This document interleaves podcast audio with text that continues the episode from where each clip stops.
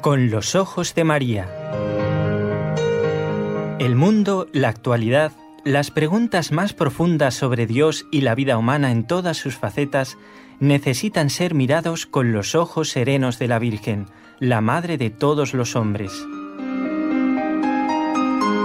Con los ojos de María, un programa de NSE Producciones para Radio Católica Mundial conducido por Nelly Álvarez.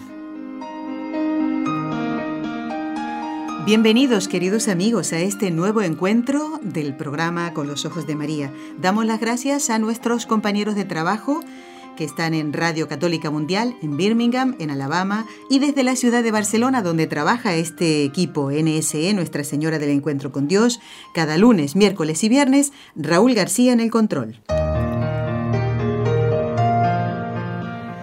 Bueno, y estamos muy contentos de que en este primer programa del mes del Sagrado Corazón, hoy ya es dos, ¿eh? el mes de junio comenzó en el día de ayer, uno, ¿verdad que sí, Raúl? Hoy es dos, claro que sí, viernes y primer viernes de mes. Padre Luis Díez Merino, ¿se ha dado cuenta que hoy es primer viernes de mes? Sí, sí. Bueno, bueno, él sí que se da cuenta, claro que sí.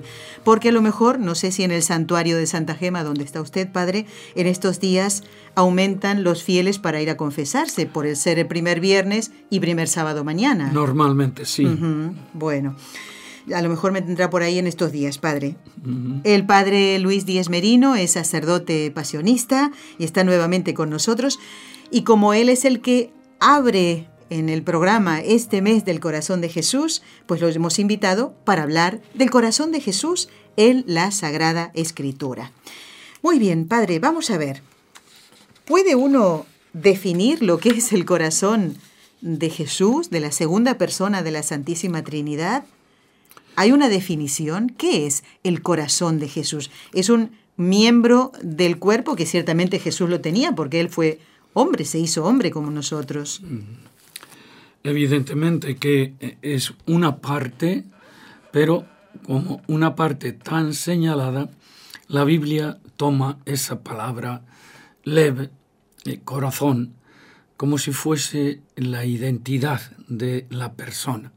Y por eso, con mucha frecuencia, nos dice que tenía malos pensamientos en su corazón, o nosotros decimos tiene un corazón bello, tiene es un, corazón de oro, decimos, qué buen corazón, ¿no? Mm. Eso a nivel de los seres humanos que no somos Dios, Padre, a eso se refiere, ¿no? Pero es que además yo no le veo a usted el corazón y sin embargo digo, qué buen corazón tiene.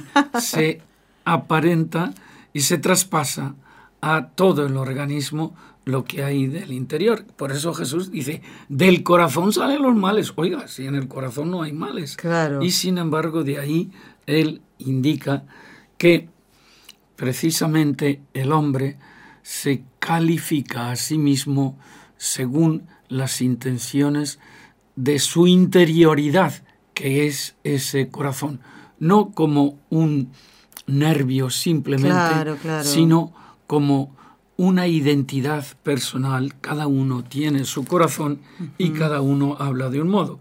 Cuando nosotros decimos la imagen del Sagrado Corazón de Jesús, nos recuerda el núcleo central de nuestra fe. El León XIII, que publicó una bula en 1890, y es donde consagra al género humano a el corazón de Cristo, dice, el Sagrado Corazón es el símbolo y la imagen sensible de la caridad infinita de Dios. O sea, una definición intrínseca de lo que es por dentro el corazón de Dios. Por otra parte, nosotros vemos que todo lo que Dios nos ama con su corazón y todo lo que nosotros, por tanto, le debemos amar, Jesús tiene un corazón que ama sin medida. Si nosotros amamos con el corazón, porque por centrarlo en alguna parte de nuestro organismo, pues Jesús lo tiene mucho más eh, perfecto, porque era infinitamente perfecto.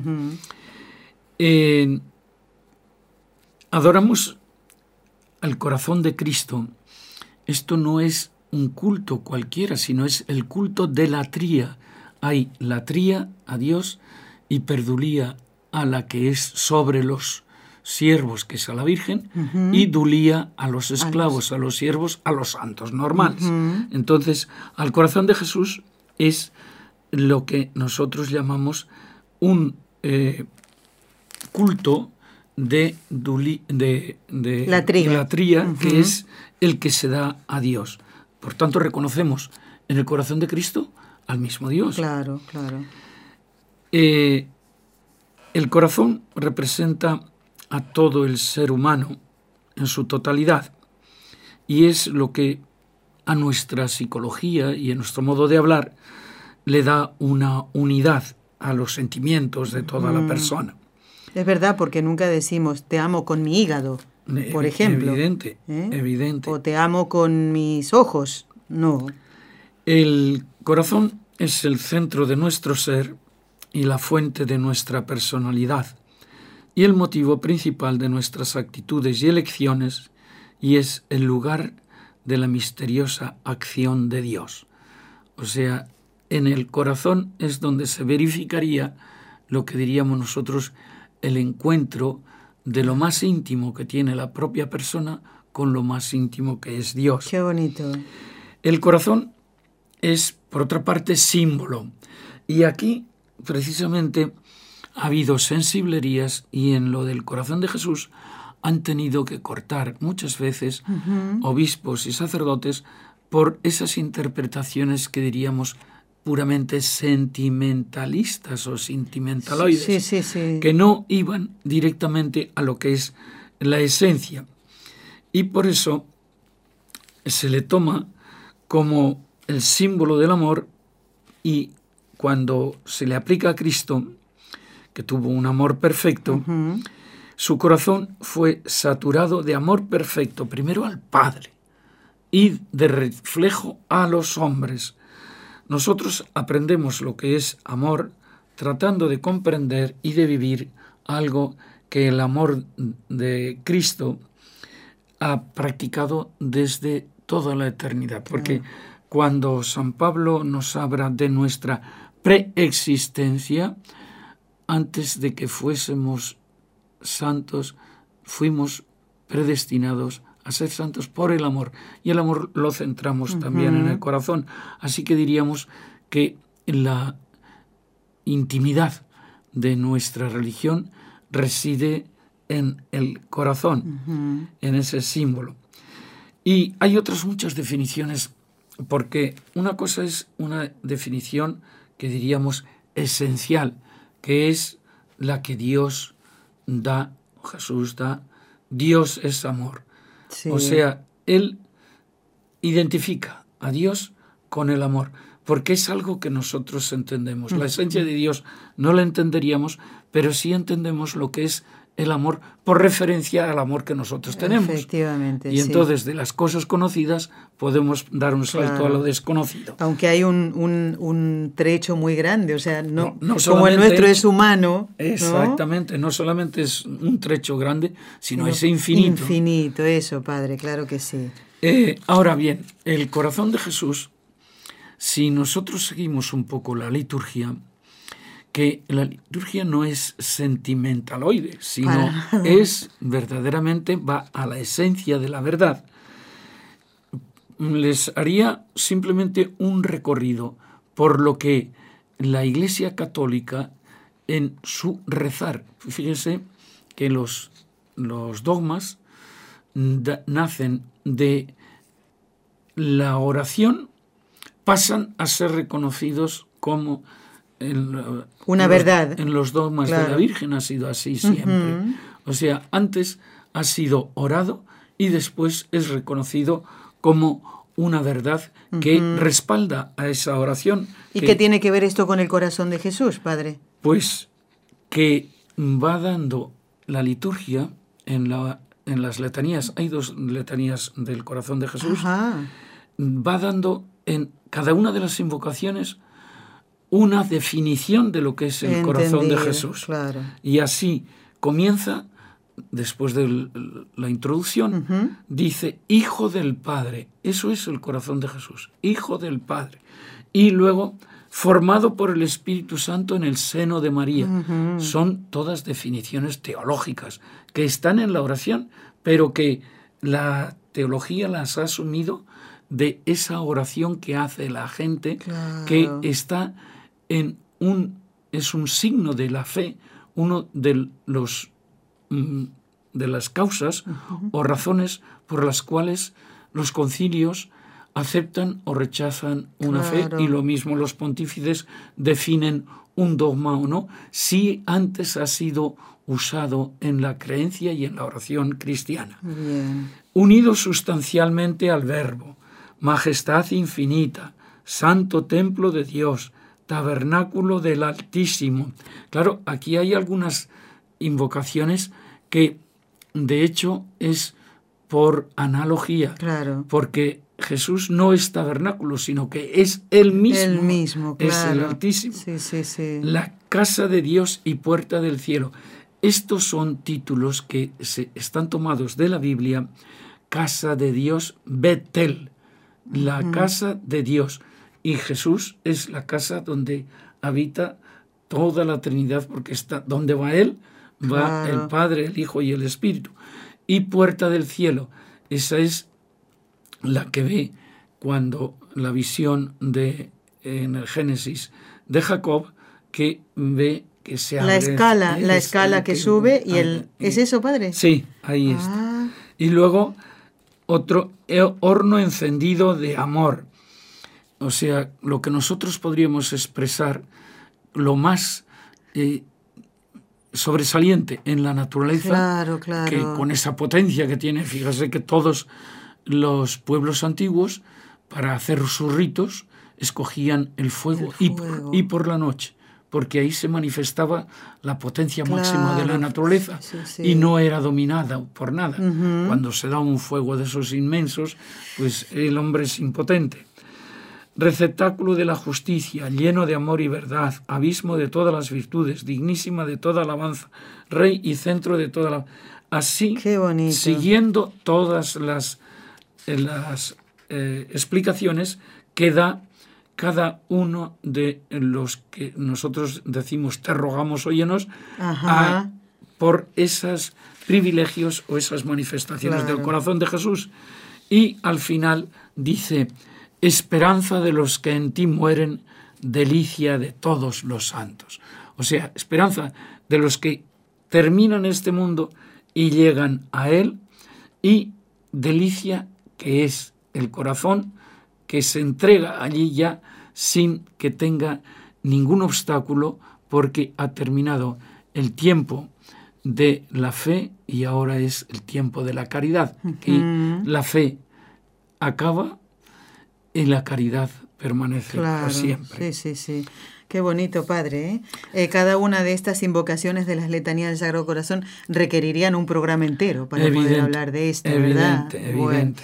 Padre, vamos a hacer una pequeña pausa, que es más o menos a los 15 minutos de empezar el programa, y le dejamos esta pregunta pendiente. Eh, vamos a ver, ¿el mismo Jesús habla en el Evangelio de su propio corazón? Lo vemos después de la pausa, Padre.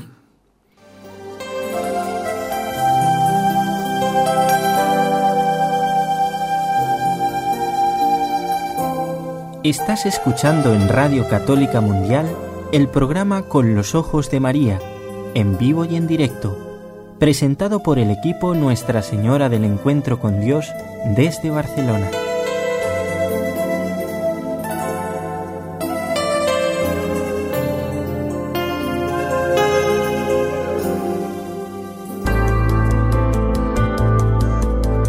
¿Quieres escribirnos ahora mismo? Puedes hacerlo al siguiente correo electrónico con los ojos de María arroba nsradio.com.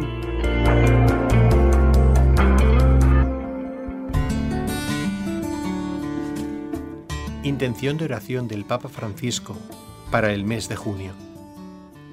Por los responsables de las naciones para que se comprometan con decisión a poner fin al comercio de las armas que causa tantas víctimas inocentes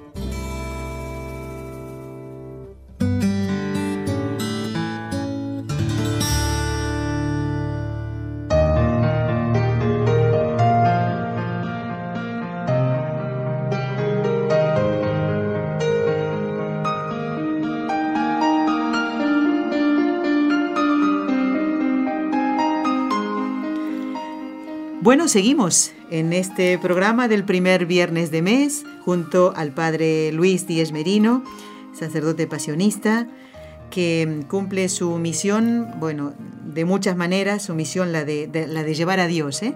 además de en el santuario, en sus escritos, también a través de los medios de comunicación. Y ya durante muchos años, Padre, está colaborando con nosotros, así que se lo agradecemos de todo corazón. ¿eh? Bueno, Vamos a ver, quiero recordarle a los oyentes que hasta el 12 de junio, si Dios quiere, vamos a recibir las intenciones que ustedes nos envíen únicamente a nuestro correo electrónico, con los ojos de María, arroba nsradio.com, que vamos a llevar a Fátima. Y lo que les pedimos, una caridad para poder trabajar más rápido y poner eh, en un mismo documento todas esas intenciones, no eh, explayarse, simplemente decir por la salud y van poniendo los nombres de las personas que quieren encomendar, ¿de acuerdo? No hace falta poner la historia clínica de la persona, ¿eh? no hace falta porque Dios, Dios conoce lo que le pasa a cada uno de ellos. Él lo sabe, fiémonos de eso. ¿eh? Él conoce nuestro corazón, porque tiene un corazón que nos abarca a todos y mucho más porque es infinito.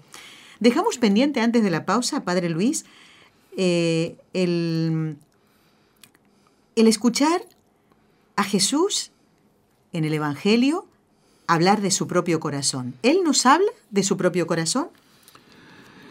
Sí, y, podemos comunicar de dos modos este hablar de Jesús. El uno es cuando Él dice algo relativo a su propio corazón, como después veremos que nos invita a que seamos como Él. Pero sobre todo es eh, teniendo en cuenta que el Evangelio nos habla muchas veces de las palabras de Jesús, lo que se llama en latín, los antiguos decían ipsísima verba Jesu, las palabras mismísimas de Jesús, las auténticas, que es cuando dice, por ejemplo, al menos uno de los criterios que usa Joachim Jeremías, es cuando Jesús dice dos veces, becusta, becusta, en verdad, en verdad os digo. Y eso sería, ahora hablo yo, son mis palabras. Y entonces los eh, evangelistas, sobre todo Juan, nos expresa cómo Jesús, él habló a sus discípulos sobre todo del capítulo 13 al 17 del Evangelio de Juan, en el discurso de la cena. Les habla con el corazón en la mano, porque ya ha salido el enemigo que le ponía un poco, pudiéramos decir, con un, retén para que no hablase las cosas porque podían ser tergiversadas, pero en cuanto sale eh, Judas, eh, dice Juan allí, dice, y era de noche la noche negra que había él comenzado aquella noche entregando a Jesús. Pero Jesús habla ahí con el corazón en la mano y les habla de muchas cosas y yo me iré y os enviaré el Espíritu y no tengáis miedo y bueno, pues eso es los dos modos que habría en el Evangelio de decir que Jesús nos habla con eh, de su propio corazón. De su propio, corazón. sí. Porque recordamos, por ejemplo, aprended de mí que soy manso y humilde de corazón. Aprended de mí.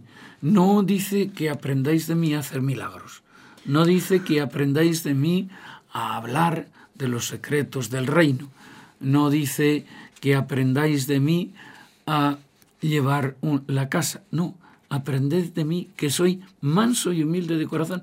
Eso es una lección que él está dando continuamente, porque eh, y ahora publicaré un artículo sobre las cinco manifestaciones de Jesús, las transfiguraciones, que nosotros solamente tenemos una transfiguración, pero de hecho eh, el que visita el, el Monte Tabor ve en la basílica cinco transfiguraciones. La transfiguración de Jesús hecho niño, siendo Dios, la transfiguración de Jesús siendo eh, hombre eh, se hace eh, pan en la Eucaristía, la transfiguración de Jesús siendo hombre se hace esclavo y se transfigura en el hombre sufriente, el varón de dolores, y la transfiguración de Jesús cuando resucita, que esa sería no transfiguración, sino su estado normal. Mm. Cuando estaba transfigurado es cuando estaba trabajando como los demás o comiendo como los demás o paseando, pero si no, o sea, aprended de mí que soy manso y humilde de corazón.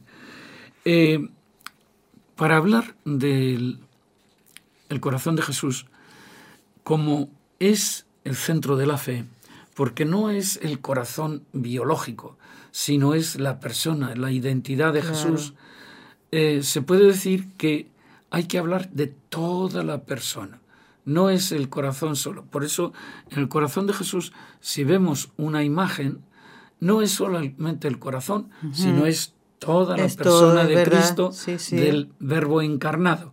Por tanto, Él es enteramente la manifestación de lo que es el darse a los demás, porque ha venido precisamente a eso, a rescatarnos del pecado y se ha entregado. Ahora, Él habla de sí mismo en el Evangelio, pues, de dos modos. Cuando Él se refiere a sí mismo o cuando Él habla de sí mismo con el corazón en la mano y entrega los secretos del reino y escoge a sus discípulos o hace bien a todos, porque fíjense cómo se reduce la vida de Cristo a todo lo hizo bien. Eso es lo que la gente consideraba. No empezaba a hacer, pues hombre, eh, cuando él puede ayudar a la gente, escucha, perdona, no, no o cuando va a la sinagoga a hablar. A, rezar. Claro, rezar. No, es toda la vida de él, todo lo, hizo, bien. Y eso es cuando él nos dice a nosotros que vean vuestras buenas obras para que glorifiquen al Padre. O sea, eso es lo que él hacía. Hacía las obras bien para que glorificasen, no le alabasen a él, sino, porque, al Padre, claro. Porque, de hecho, muchísimas obras de él no se veían él pasaba las noches en oración y, nadie se daba cuenta. Y sin embargo, eso era un testimonio. Por tanto, eh, el Evangelio y, la Biblia entera nos hablan del corazón, tanto en el Antiguo como en el Nuevo Testamento. Vamos a recordar un poco, porque eh, esto del corazón de Jesús no es que lo podamos agotar en, una charla no, de una no, padre. sino que ha habido muchos congresos mundiales ah. y ahora se acaba de publicar un volumen de 1.300 páginas en que ha reunido los trabajos más importantes que él ha considerado. Yo no sé quién es este señor. Sí. Y lo ha publicado en la BAC. Y entonces ahí trae solamente sobre Biblia, ha recogido 10 trabajos. Y el último es el mío. Yo no sé, no me ha dicho nada y lo, ha colado por ahí. Entonces. ¿Cómo em, se titula su trabajo o su artículo, padre, para esta enciclopedia? La revelación bíblica y el corazón de Jesús. O sea, cómo Dios, desde el principio, va dando lo que es su intimidad, su, diríamos, su interior, para que conozcan los hombres porque llegará en algún momento a decir por los profetas que yo no soy como un hombre para airarme. Sin embargo, en algunas ocasiones sí que vemos que se aira Dios contra el pueblo porque ha hecho, de hecho, hay en la narración de el becerro de oro, eso nosotros lo leemos en la liturgia. Para los judíos nunca lo han leído en la liturgia.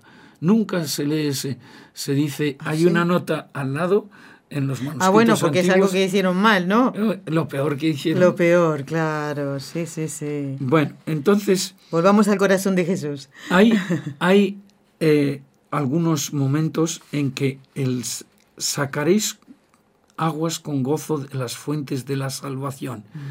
Es las fuentes de la salvación, salvación es Yehoshua, que es el nombre de Jesús Yahvé causa la salvación, sacaréis las aguas de las fuentes de la salvación, es decir, del mismo Cristo que es el Ah, Salvador. Por eso decimos que Jesús significa Salvador, porque viene de la raíz de eh, la salvación y wasab en, en- en hebreo. El- luego vemos como San Juan, que estaba allí debajo en la cruz, dice, al instante salió sangre y agua, el costado traspasado y su misión cristológica y soteriológica.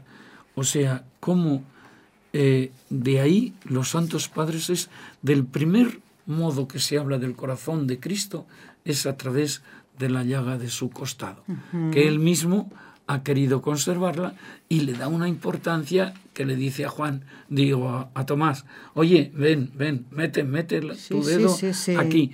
O sea, Y mira mis manos y mis pies también le dice. sí, pero sobre todo le dice al costado. La del costado, sí, Es sí. Que lo pone de relieve Jesús y precisamente eh, hay Cristos en los cuales no aparece la llaga del costado. ¿Del costado? Ah, Claro. pero Y- ¿y eso por qué? Pues porque no estaba muerto todavía. Cuando le hacen la llaga del costado ya está muerto. Entonces Ah. tenemos dos crucifijos, dos clases. Uno que es el, el crucifijo eh, que es pasional, de, en tiempo, sobre todo de los carolingios para acá, se hace el crucifijo que padece. Porque antes el crucifijo no padecía, era el Cristo Majestad, sobre todo aquí en, Ah, ya el- entiendo, padre, sí. y, y ahí aparece en algunos, precisamente, eh, un- el último Cristo yacente que tenemos aquí en España, hecho por Venancio Blanco, ese no tiene la llaga del... No tiene. porque se acaba de, de levantar, está pidiendo al Padre es, como para hacer la resurrección. Sí, sí, sí. sí. Y en ese momento todavía, no- Todavía. No, aparecen las llagas Fíjese. que se dejó después para como autentificación Sí, sí, sí. de su propia persona. ¿Dónde está ese, ese Cristo yaciente? ¿Se acuerda, padre? Ese está en Madrid, en un museo particular que él ha, ha hecho con todas sus obras. Ah. Ajá. Porque eh, de esos Cristos yacentes tenemos un... En España hizo 15, nada menos, Fíjese. Fernández, eh, eh, este gran imaginero de Valladolid, Fernández. Entonces, en el Antiguo Testamento también Dios manifiesta lo que es el corazón de- del mismo Dios. Damos dos, dos eh, pinceladas solamente. Muy bien. La cita, si puede, padre, En también. Génesis, Génesis 6, 5, 6, Muy bien. viendo Yahvé que la maldad del hombre cundía en la tierra y que todos los pensamientos que ideaba su corazón eran puro mal de continuo, le pesó a Yahvé de haber hecho al hombre en la tierra y se indignó en su corazón. Ah, En su corazón. El mismo Dios. Y luego San Pedro, en otro discurso en, el- en los Hechos de los Apóstoles, depuso a este y le suscitó por rey a David, de quien precisamente dio este testimonio. He encontrado a David, el hijo de Jesé, un hombre según mi corazón, que realizará todo lo que yo quiera. Así que Dios habla de su propio De su corazón. propio corazón, y exacto. Jesús también lo hizo. Y en los evangelistas lo vemos como nos revelan el corazón de Cristo. Cuando hablan de, del mismo Jesús, dice, además de aquella, aprended de mí que soy manso y humilde de corazón, eh, dice en Mateo 11:29, tomad sobre vosotros mi yugo y aprended de mí que soy manso y humilde de corazón y hallaréis descanso para vuestras almas. O sea que da él la inmediata recompensa de ser humildes, Exacto, de sí, ser sí. mansos. De ser como Él. De ser, como, él. él, sí. Porque encontraréis lo que todo el mundo quiere. Claro. Cuando uno tiene una deuda no está en, cuando uno tiene no tiene piso no está en paz. Cuando no tiene ahora cuando ya ha dado el examen y ha aprobado ahora estoy paz, en paz. ¿no? ahora estoy en paz. O cuando Sí. has pagado la última. También En- la última cuota de algo. sí. eh, en otra ocasión nos dice Juan, es curioso cómo él usa, Juan en el Evangelio, en el discurso de la cena, usa entonces lo del corazón de Jesús, cómo habla directamente, porque ya se le han quitado los obstáculos. Estaba Judas allí, que le quitaba casi como la libertad de hablar a los demás, de tal modo que le dice Pedro, oye, eh, ¿quién es? ¿Quién es? y le dice a Juan, oye, pregúntale. pregúntale. Y entonces, ya cuando sale, ya empieza, Juan dice, durante la cena, cuando ya el diablo había puesto en el corazón de Judas, Iscariote, hijo de Simón, el propósito de entregarle en el corazón. En el corazón, exacto. Sí. Y eso, pues, había salido precisamente para recibir eh, la recompensa de los sumos sacerdotes, el precio de, Por entregarlo. de entrega. Eh, seguimos más adelante y no se turbe vuestro corazón, dice Jesús. Creéis en Dios, creed también en mí. Él ya sabía que creían en Dios, porque eran judíos y la religión les indicaba siempre. Claro. Pero ahora no solamente tenéis que creer en Dios, sino también, en, mí. No se turbe vuestro corazón, que era lo que él tenía en ese momento, la turbación de que acababa de salir el que le estaba entregando. Y 14:27, os dejo la paz, mi paz os doy. No os la doy como la da el mundo. No se turbe vuestro corazón, ni sea cobarde. Es decir, veía que los apóstoles estaban intrigados por aquello, quién es, quién es, y entonces dice, hombre, no, no os turbéis, ya. Una vez que él ha salido, vosotros no habéis ido, ¿no? y hacia el final, también vosotros estáis tristes ahora, pero volveré a veros, y se alegrará vuestro corazón, y vuestra alegría nadie os la podrá quitar. Es decir, cuando resucite y ya vuelva a ellos de nuevo. También por el corazón se nos revela a la Virgen. Fíjense que se habla solamente siete veces con palabras de la Virgen y siete veces sobre cosas de la Virgen en el Nuevo Testamento. A pesar de que es tan largo el Nuevo Testamento, sin embargo, la Virgen parece como si estuviese en penumbra. Y en dos ocasiones se nos habla de su corazón. ¿En cuáles, padre? En Lucas 2, 19, fíjense que es el Evangelio de la Infancia, y es precisamente Lucas. Y Lucas tuvo acceso directo a la Virgen, porque nadie se enteró de lo que había sucedido mm, en la encarnación. La encarnación, sí, sí. si no lo hubiera relatado ella misma. Claro, allí estaba solamente el ángel y ella.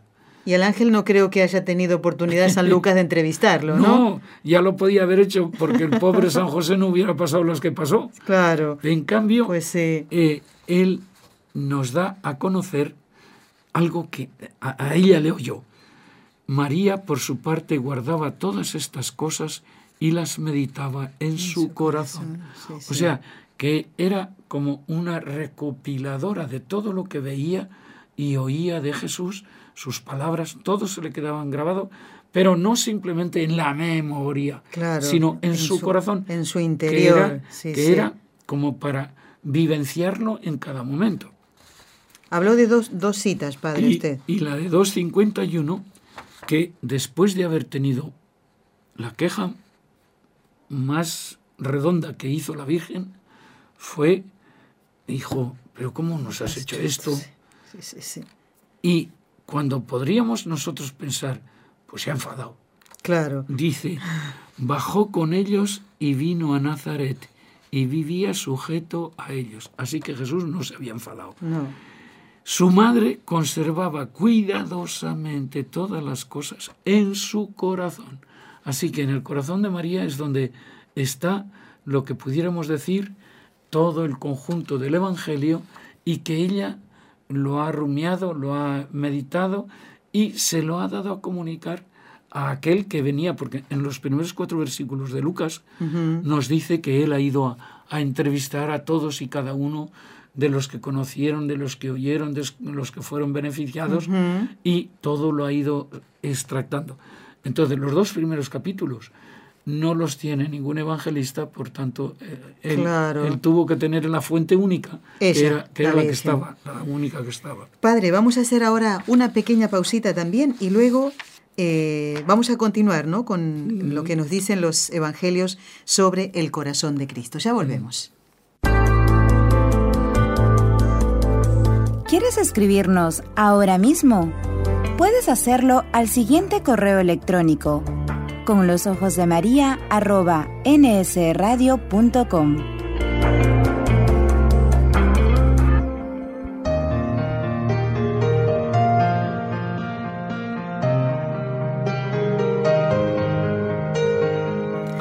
Bueno, estamos todavía eh, alegrándonos eh, de, del programa del miércoles pasado eh, padre, le cuento que tuvimos a un malabarista aquí en nuestro programa. No haciendo malabares porque sería imposible, necesita mucho espacio. ¿eh?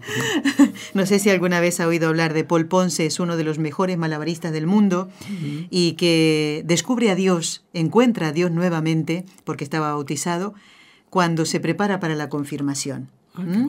Y nos contó todo su testimonio, cómo vivió su, su noviazgo ¿eh? Eh, en Dios, y ahora tiene una familia preciosa con cuatro hijos, ya están esperando el quinto.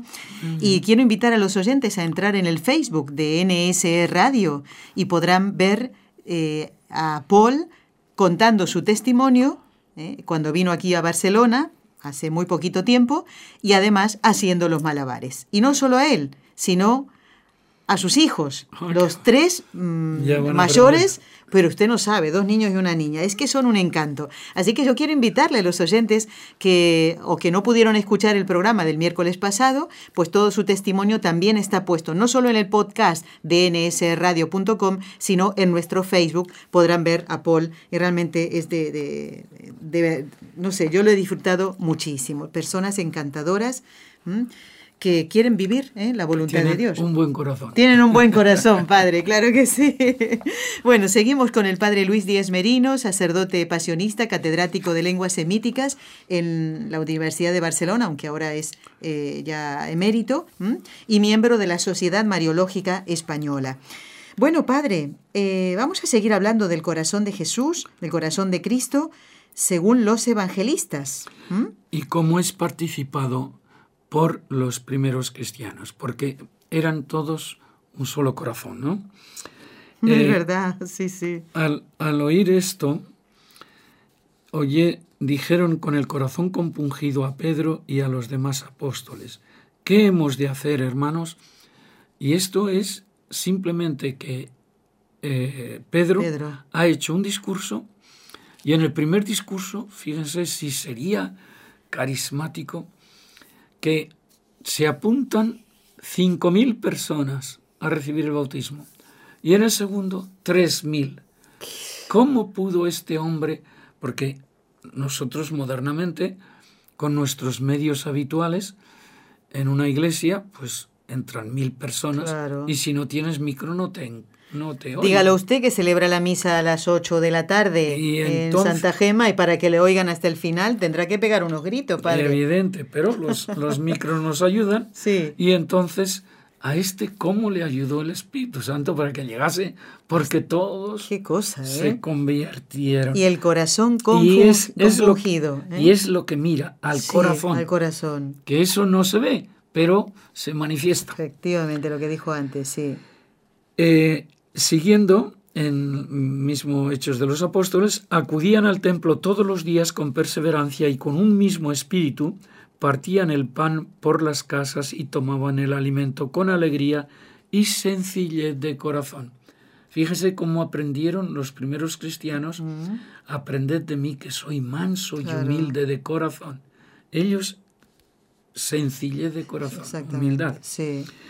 Más adelante, en los mismos hechos de los apóstoles, tenemos la multitud de los creyentes no tenía sino un solo corazón y una sola alma. Nadie llamaba suyo a sus bienes, ni sino que todo era en común entre ellos. Un solo, corazón. Y eso es lo que hace la comunidad y la hace totalmente carismática y que viven verdaderamente la fe. Y entonces todo lo que tienen lo participan. ¿Por qué? Porque han participado el corazón, que era todo, y ahora los bienes es algo que viene detrás. Por tanto, el ser de un corazón perfecto equivale a que es santo, es completo. Más adelante, cuando llegó y vio la gracia de Dios, se alegró y exhortaba a todos a permanecer con corazón firme unidos al Señor. Corazón firme quiere decir la estabilidad de la fe, porque llegó en la persecución y entonces se necesitaba firmeza. Y la firmeza les vino de los dones del Espíritu Santo, el don de fortaleza. Padre, estaba esta mañana repasando los santos del mes de junio y veo que hay, bueno, sabemos que en el santoral hay mártires todos los días, pero particularmente los que celebra la iglesia como memoria, digamos, ¿no? Mire, ayer uno San Justino, hoy San Marcelino y San Pedro. Eh, otro Pedro, no este del que usted hablaba. Mañana Carlos Luanga y sus compañeros mártires. Eh, también después eh, San Juan Bautista, aunque es la natividad, no el martirio de él, ¿no? Pero y así San Bonifacio, también mártir. esto San Pedro y San Pablo. Estos primeros días, sí. el que es el día del primero San Justino, este fue un filósofo del siglo II de nuestra era y era arameo parlante, o sea, hablaba la lengua de Jesús y estaba en Nablus, en la ciudad de hoy que tenemos, él era allí nativo. Y este nos transmite la, cómo celebraban en la, Eucaristía en, el siglo II, ah. a mitad del siglo II. Y es muy importante porque él fue mártir allí precisamente porque no quiso eh, desdecirse de la fe cristiana. Sí, sí, sí. Y el, siguiente... Hoy, San Marcelino y San Pedro. Estos tienen una basílica allí, cerquita de la Basílica de San Clemente, en la parte antigua de Roma, y eran dos mártires que estaban distintos y el uno tuvo que eh, ser el que perseguía al otro y se convirtió y ahora son los dos. Los, dos es que es que realmente es increíble y Es, una basílica que entra eh, fíjense que es tan importante que en el canon romano lo, lo, tenemos en el primer canon de la misa los tenemos a estos, Marcelino y Pedro, los dos ah, están. Fíjese. No, si con usted aprendemos todos los días cosas.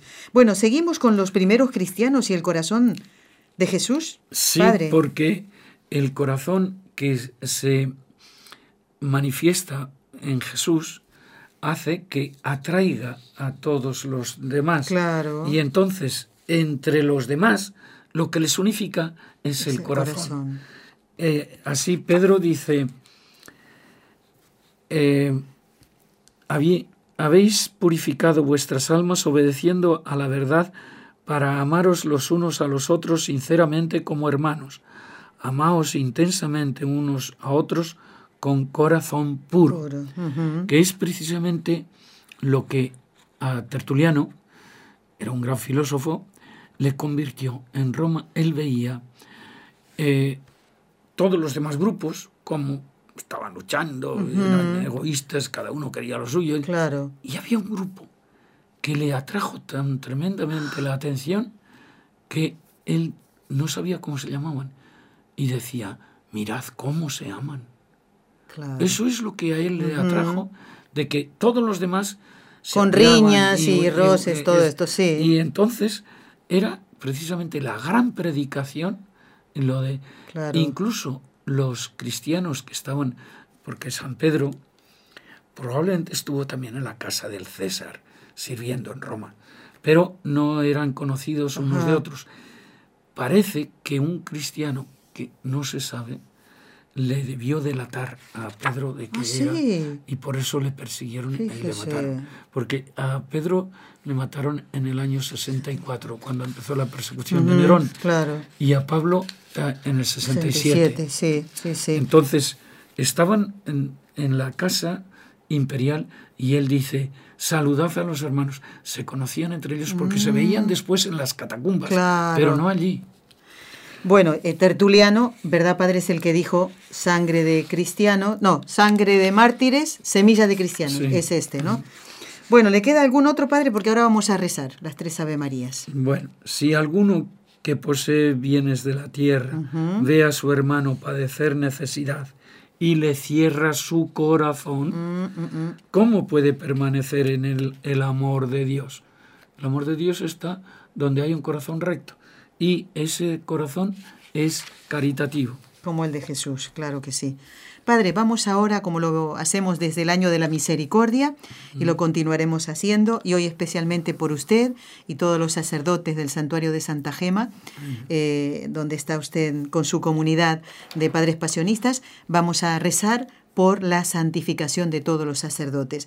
Padre, y también como sabemos que en unos días nada más va usted ya a Fátima, ¿eh?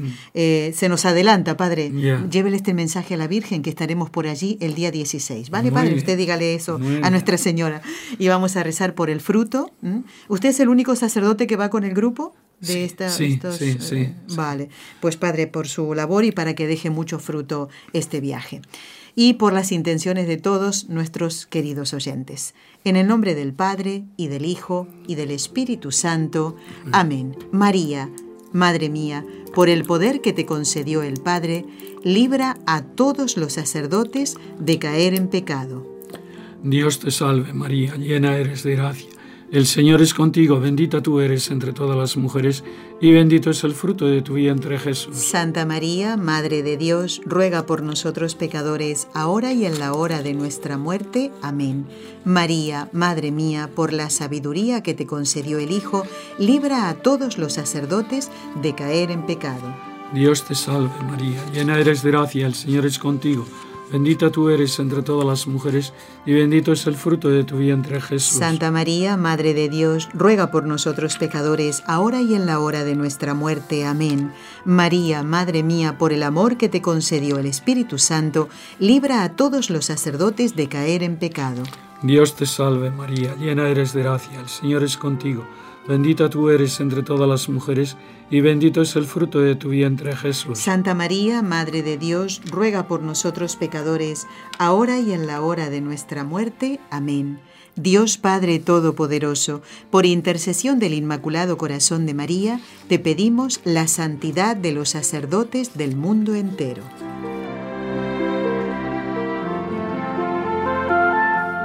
Bueno, nos quedan algunos minutos, Padre, vamos a aprovecharlo eh, con la siguiente pregunta. Vamos a ver. Se ha dicho de San Pablo, del apóstol San Pablo, eh, martirizado en el 67 de nuestra era, como usted lo ha dicho, se ha dicho de él cor Pauli, cor Christi. Espero haberlo dicho bien, padre. Sí. ¿En qué pasaje de sus cartas, de sus escritos, reconocemos, a ver cómo decirlo, los latidos del corazón de Jesús? Bueno, eh, Cor Pauli, Cor Christi es una especie de eh, moto que hizo San Juan Crisóstomo, que era un gran predicador, Crisóstomos boca de oro, le llamaban. Entonces, al leer a San Pablo, estaba verdaderamente enamorado de la teología de Pablo Sí. y lo predicaba y lo comentaba. Y entonces él acuñó eso que el corazón de Pablo era el mismo del corazón de Cristo.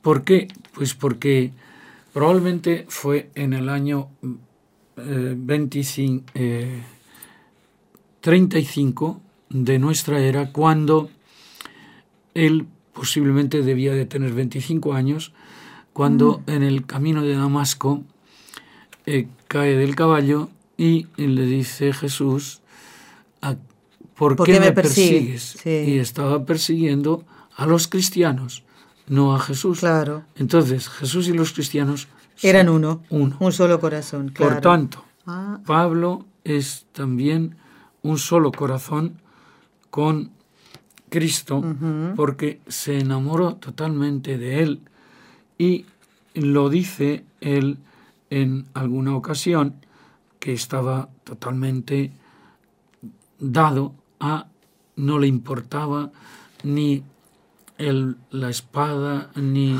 el fuego ni y había sido hasta Jesús fue flagelado una vez. Sí. San Pablo V. Pero no era la flagelación romana. No. la Ah, ya. Era la judía. Ujú. 40 azotes menos uno. Sí, sí. Y una, toda una noche estuvo en, como náufrago en el mar pensando que ya se había terminado todo y que ya se iba, Se iba con Dios. al otro mundo. No, pero no. Y todo eso él lo da por bien empleado por el amor de Jesucristo. O sea, estaba tan sí, convencido sí. y que ni la aflicción ni la persecución, nada le podía Por eso de quién nos separará del amor de Cristo, ¿no? Y él también dice a los filipenses, y es justo que yo sienta así de todos vosotros, pues os llevo en mi corazón, partícipes como sois todos de mi gracia, tanto en mis cadenas como en la defensa y consolidación del Evangelio. O sea, todos los fieles que se han adherido a la doctrina de Jesús son una unidad con Pablo. Y lo que les une pues es el sentimiento de esa dedicación de que eso cor Pauli, cor Christi, tendríamos que decir que es las novenas moradas de Santa Teresa. El último, el último porque es la transformación en Cristo. Cristo, sí, sí, sí. Y entonces llega a ser una unidad con Cristo. Lo mismo el que se adhiere a Pablo, no se adhiere a Pablo, porque él había dicho, no, no, si, si hay, hay gente que habla mejor que yo, Apolo, Apolo es un gran predicador, y yo no, yo me las defiendo. Pero eh, ahora, eh, en otra ocasión dice, no, no, no solamente me las defiendo, sino que yo doy la verdadera eh, doctrina porque sí, sí. no es la mía, sino que la he recibido, y no de los apóstoles, sino del mismo Jesús. Qué bonito. En la misma carta dice, pues testigo me es Dios de cuánto os quiero a todos vosotros en el corazón de Cristo Jesús. O sea, a los demás no les quiere como ahora que eh, dicen el Sí. amigo, ¿no? Sino, no, no, Él va en la unidad, la podemos hacer bien con, entre nosotros, pero es imperfecta. Claro. O bien en Cristo, de aquí Pablo Sí. y de aquí lo- sus discípulos, todos en Cristo. Y allí sí que es la unidad perfecta y es la consolidación del amor. Padre, llegamos al final del programa. Muy bien. Eh, yo lo siento mucho porque es que me encanta cuando usted nos visita y vamos a ver si antes de que termine el mes vamos a intentar que venga de nuevo al programa. bueno, padre, vamos a hacer una cosa. Le pedimos su bendición para todos los oyentes y nuestros compañeros de trabajo, si Dios quiere. ¿eh? El Señor te bendiga y te defienda, te conceda su paz. En el nombre del Padre y del Hijo y del Espíritu Santo. Amén. Amén. Damos las gracias al padre Luis Díaz Merino, sacerdote pasionista, catedrático de lenguas semíticas de la Universidad de Barcelona en España y miembro de la Sociedad Mariológica Española. Ya lanzado este mes del Sagrado Corazón en este primer programa, en el primer viernes de mes, en, eh, en esta querida emisora y le damos las gracias. A ustedes los esperamos, si Dios quiere, el próximo lunes. ¿eh? Va a estar con nosotros el Padre Antonio para hablar de la solemnidad que celebramos el próximo domingo Pentecostés. Gracias por habernos acompañado, a no faltar a la misa del domingo. ¿eh? Muchas gracias, buen y santo fin de semana. Has escuchado un programa de NSE Producciones para Radio Católica Mundial.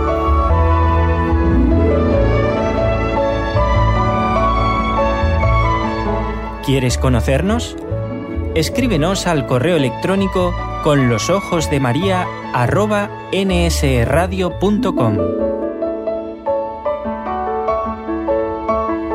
Envíanos tus sugerencias o comentarios con los ojos de María arroba nsradio.com.